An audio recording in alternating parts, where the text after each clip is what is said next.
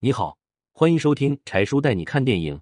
热门电影、电视剧、明星八卦，你感兴趣的都在这里。欢迎订阅关注。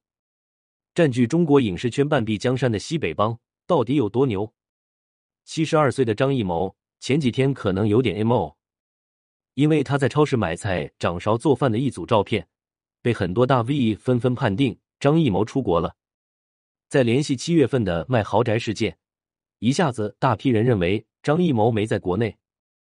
但没过多久，一组张艺谋去自己影视公司的开工照，应着这些猜测而来。只不过张艺谋还是保持一贯的作风，不解释，任凭他人去说。于是评论风向再转到那组买菜做饭照，实际上是前几年张艺谋去国外度假时被拍的，和最近的动态完全无关。细数二零二二年，可以说是张艺谋的丰收年。继零八奥运之后，冬奥会开闭幕式又引爆了世界的目光。影片《悬崖之上》还被选送奥斯卡。在此之前，张艺谋已经三次提名奥斯卡，五次入围金球奖。张艺谋也成为了包揽了国际 A 类电影节影帝导演奖获得者，以及指导了两场奥运会开闭幕式的大满贯导演。环顾国内外。拥有此成绩者，独张艺谋一份。不仅张艺谋，他身后所挺立的西北帮，一直也都是当今中国影视圈公认的获奖圈。无论口碑、作品层次、走出的导演、演员水准，都超越京圈和沪圈。今天柴叔就带大家一起来看看，张艺谋为代表的这支厉害的西北帮究竟厉害在何处？杰出四五代专业户，张艺谋的老家就是陕西西安。他所在的陕圈也是成绩斐然，不说别的，单是一个西安电影制片厂的存在，就奠定了陕圈的地位。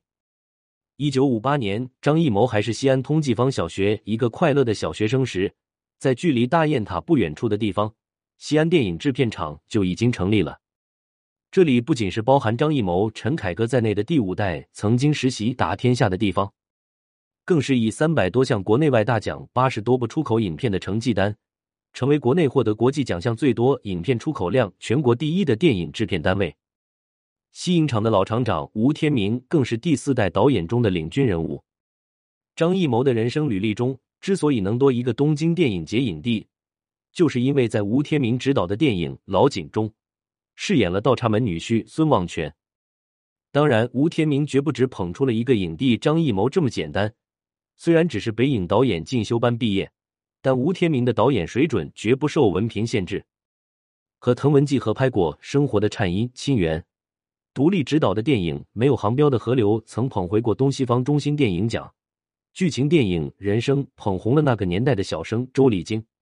让张艺谋以导演身份名声大噪的《红高粱》，以及陈凯歌的获奖作品《孩子王》，制片人一栏也都有一个共同的名字——吴天明。二零一六年上映的《百鸟朝凤》，既是老唢呐艺人对传统艺术的坚守，其中更有吴天明作为第四代导演对电影艺术的坚持与热爱。只可惜，在电影上映前两年，吴厂长已经因心梗离世，享年七十五岁。而如今翻看吴天明导演的所有作品之下，总会出现这样一条评论：吴天明是个人物。在这个盛产键盘大侠的年代，这样的评论下。却从未出现过反对之声，足见吴天明在人们心中的水准与地位。他不仅带出了张艺谋、陈凯歌这样优秀的第五代，身为电影人，他对艺术的坚持更令人敬佩。或许让吴天明欣慰的是，在他身后，张艺谋拍出了《红高粱》《大红灯笼高高挂》《活着》，也带出了巩俐、章子怡这样至今仍极具影响力的实力的谋女郎，并且直到今天。他的传奇仍在继续。张艺谋因为在电影《一个和八个》中担纲摄像崭露头角，等到他拍《红高粱》时，另一个日后的第五代成了他的摄像，这就是老张的西安老乡顾长卫。巩俐之所以能入选《红高粱》女主，还是身为摄影的顾长卫，在跟踪拍摄巩俐动态时，一个失误操作却拍出了巩俐迷离的特质，吸引了张艺谋的注意。虽然相比张艺谋，顾长卫显得有故事没作品，但《神鞭》《孩子王》《红高粱》《霸王别姬》这些至今仍极具影响力的电影作品，摄像一栏也都拥有一个相同的名字——顾长卫。二零零五年，顾长卫导演的处女作《孔雀》捧回了柏林电影节银熊。随后的电影《立春》又让媳妇蒋雯丽顺利捧回罗马电影节影后。顾长卫的身后也走出了顾女郎蒋雯丽，以及争议颇多的张静初。只不过这二者之间的关系甚为微妙，甚至还传出过片场扇耳光、抢女主扇戏份这样的狗血绯闻。这或许是身为戏剧人自带的一份人生的戏剧性吧。但比起蒋雯丽为了张静初打响婚姻保卫战，她人生中的闪缺男友王全安，就属于彻底将自己作死的典型。出生在陕西延安的王全安，也曾是闪缺实力战将。图雅的婚事捧回大奖，还捧出了影后于南。白鹿原虽然争议颇多，但也是提名了柏林电影节和金马奖，让段奕宏捧回了最受欢迎男演员奖。并且让人一看到剧照就知道是这部作品，还顺利让他抱回了田小娥、张雨绮，也不得不赞一句本事了。比顾长卫更富戏剧性的是，王全安先被老顾截胡了蒋雯丽，而后又在于南和张雨绮两位全女郎间无缝衔接的往事。更劲爆的是，他居然以八百元嫖资在公寓放飞自我的新闻登上头条。别人只是婚内动荡，王全安直接葬送了自己的艺术生涯。还赔上了集美貌与性格于一身的张雨绮，至今大家仍搞不懂，放着这么美貌如花，还比失足妇女小四岁的媳妇王全安还要铤而走险的原因。但如今看来，王全安也只是揭开了那于塌房才缝纫机的序幕。作品人才源源不断，西北帮之所以厉害，不仅在于电影成绩拿得出手，也为电视剧圈输送了不少优秀人才。二零一二年，王全安的《白鹿原》在国内上映。五年之后，张嘉译率领着自己的班底，无剧比较带来了剧版《白鹿原》。播出之后，反响和评分都比较热烈。那一年，四十七岁张嘉译的名字后面早就跟着《半路夫妻》《蜗居》《新书》《一仆二主》这些热播剧，以及《告密者》《悬崖》这样谍战剧中的现象级作品。多年的影视打磨。张嘉译不仅拥有了标志性的腰间盘突出，也成为人们心中硬汉大叔的代表，演技和作品的口碑颇受认可。虽然在感情问题上，张嘉译经历过和杜俊一段为期两年的报恩式短暂婚姻，但后来因为前妻总是唐僧念般强调“你有今天还不是因为我爸”，张嘉译实在受不了离了婚。后来他遇到王海燕，虽然名字从嘉译改成嘉译，但结婚证上另一半的名字一直没变。或者正是因为婚姻的稳定幸福，让张嘉译能够放胆去追寻艺术的层次和深度。挑大梁担任艺术总监、投资人，和好兄弟刘进在早已辉煌的中年力求要拍出《白鹿原》上的风光和人性。张嘉译的身旁也站着一大批当今剧圈的热门人物，单是和西安老乡闫妮就合作过三次。一仆二主聚焦职场老司机，少年派关注家庭教育，妆台呈现舞台搭建者的酸甜苦辣。接地气的同时，每部作品都有不同的关注点，在当今电视剧同质化严重的氛围中，做到了不断尝试和创新。如今，闫妮已经从佟掌柜时期的土肥原来蜕变成 A 四幺少女感，而她来自甘肃的西北老乡罗海琼，在零零年代也曾是少女感的代言人。像雾像雨又像风中的温婉女孩方子怡，大宋提刑官中宋词的助手祝英姑。还和蒋雯丽、那英、梁静一块主演了都市爱情剧《好想好想谈恋爱》，算得上是最早一批以闺蜜团展现女性自我觉醒与追寻幸福的都市情感剧。嫁给华裔副总费奇后，罗海琼基本上退圈在家，虽然只是偶尔接一些剧本，但仅凭《风筝》中的寒冰，罗海琼就打破了当时席卷内娱的精修 P 图闭嘴替的可怕魔咒，不惜满面沧桑展现年代感。更是真人同期声上场，还原延安女干部的腔调。此外，同样来自甘肃的王新军，不仅就职国家话剧院，还扮演过抗日英雄关东金王，并且是革命历史剧《历史的天空》以及《三国楚汉传奇》这类历史传奇类作品中的常客。王新军作品不少，但留给人的印象不深刻，或许还是因为他的媳妇秦海璐名气太大。二零一四年两人结婚。王新军算是给西北帮又拉来了半个外援。《白鹿原》中也露脸出演毕政委，虽然戏份不如媳妇多，但实力依旧受认可。同样来自兰州的黄轩，虽然比王新军年轻，但辨识度要比前辈高很多，也是一位包揽了大岛的厉害人物。娄烨的《春风沉醉的夜晚》推拿，冯小刚的《芳华》只有云知道，陈凯歌的《妖猫传》，黄轩是集文艺与实力于一体的演技派小生。和孙俪合作的《芈月传》更是将他送上万千女性白月光的位置。《山海情》又转变形象。让大家看到他村干部的一面和超强可塑性。而新疆这片地方，除了走出了自伊犁的西瑶影帝段奕宏，中戏曾经著名的三剑客陈建斌、李亚鹏都是来自乌鲁木齐。凭借《天长地久》拿下柏林、东京双料影帝的王景春，则是来自阿勒泰。而佟丽娅、蒋欣、古力娜扎、迪丽热巴这些如今影视圈乘风破浪的姐姐们，也都是新疆的姑娘。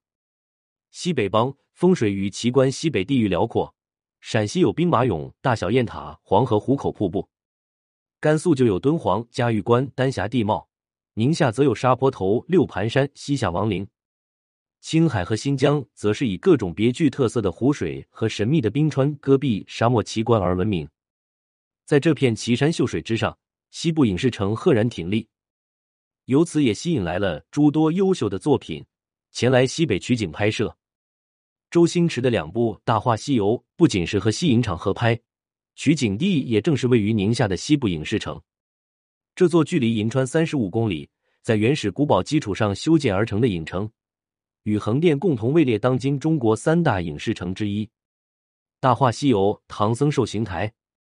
牧马人、红高粱、黄河谣、黄河绝恋、新龙门客栈等各个时期的优秀电影都曾在此拍摄。除此之外，蓝田县白鹿原成就了白鹿原，绥德郭家沟村诞生了平凡的世界。山海情则来到集合了火石寨、六盘山、固原博物馆、须弥山石窟等非遗热门景点的永宁县闽宁镇。西北帮可谓是集合了天时地利人和的风水，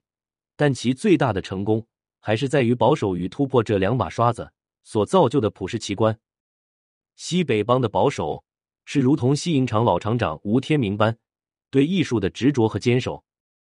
他的代表作《人生》《老井》《变脸》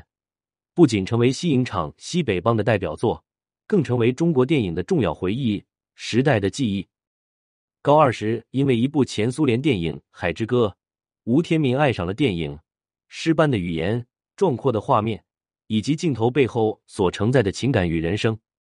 凭着自己的一腔热情。吴天明背诵着《海之歌》中的两页内心独白，考入了西影演员训练班。得知消息后，他的爷爷恨铁不成钢，祖宗造的孽，家里出了个戏子。但顶住压力的吴天明，不仅在影片《巴山红浪》里扮演了农村青年，训练班结束后，他当了几年演员，又考进了北影导演进修班。一九八二年，吴天明独立执导拍摄了没有航标的河流。在两年后，为西影厂捧回了第一部国际大奖，但拿奖绝不是吴天明的唯一追求，他想实现的是通过电影镜头获得人生的勋章。这枚勋章属于芸芸众生，那些值得记录的人间事，那个五味杂陈的人世间。吴天明的镜头中充满了各式各样的小人物，没有航标的河流中的主角是三个普通的放牌人，他们年龄不同，性格不同。但都有着各自的苦闷忧愁，也拥有着相同的底色，那就是善良。即使几十年后再看，故事、景色、配乐依旧是浑然天成，寥寥几笔把时代的特色、人物的苦难刻画的深刻有力又充满情感。老井拍摄时，吴天明大胆启用没学过表演的张艺谋，剧组的人都说，一个敢让演，另一个敢答应，肯定有一个是神经病。但这部片不仅捧回了金鸡百花多项影片大奖，从没演过电影的张艺谋还勇夺东京电影节金鸡奖、百花三个影帝。王志文听后直接坐不住：“我们学了四五年专业课有什么用？”二零零六年，李安也因为张艺谋人生中这第一次出镜，想邀请他演《色戒》中的易先生，不过张艺谋正在为奥运的事殚精竭虑，只能婉拒。一部片犹如蝴蝶翅膀扇动出巨大效应，这不仅是吴天明的感，更是他看人打造作品眼光之精准。张艺谋的朴实坚韧、精瘦的身材、黝黑的皮肤和深深的抬头纹，哪一项都符合老井中的诚恳踏实，也有着生活无奈的农村男青年孙望全。而他身上那股朝气向上，为了村里人吃水，将挖井当成毕生事业的劲头，也恰与为了作品不顾一切，能够坚持几十年过午不食的铁人张艺谋不谋而合。这份用人上的独到，也渗透在吴天明每一部作品中。你可以看到他的电影中没有所谓的大牌，一门心思只追求人物与剧情的刻画，聚焦人性最真实与宝贵的地方。这份朴实。恰是早就西北帮获奖奇观的气质与本质。一九八八年的《变脸》，其中既有古老的非遗川剧变脸，更通过片中变脸王荀子传承技艺的故事，批判了腐朽的重男轻女思想，呈现了当时变脸这项被列入国家二级机密的传统技艺在传承上面临的困境。老戏骨朱旭与童星周仁莹的祖孙组合，在故事的背景与内核的牵引下。感人至深又发人深省，最后打破传男不传女、传内不传外的偏见束缚，既是对落后观念的批判宣战，更让人看到传统艺术传承的希望。影片同样捧回了东京电影节影帝和导演奖，以及金鸡百花双料奖项。吴天明作为导演，一生只有九部作品，但从一九八四年的人生到一座《百鸟朝凤》，每一部都是匠心之作。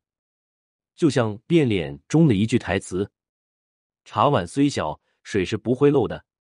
吴天明的作品虽少，但这种以少搏精的气魄，正是电影人的电影魂，也是西北帮那些年辉煌的根本。就像他镜头中那些民间艺人老师傅，吴天明把自己的精神播撒出去，以至于影响了张艺谋等一批人物。顺着这条路而走的作品，无一例外都成了精品。而那些年，张艺谋背叛了这项基本精神的作品，《三枪拍案惊奇》《长城》等，都险些砸了张艺谋这块金字招牌。西北帮的成功，也在告诉当今的影视圈：求快博眼球永远不是长久之计，唯有打造良心作品才是最强大的资本。图，艺术作品的生命力永远不在一两个流量的脸上，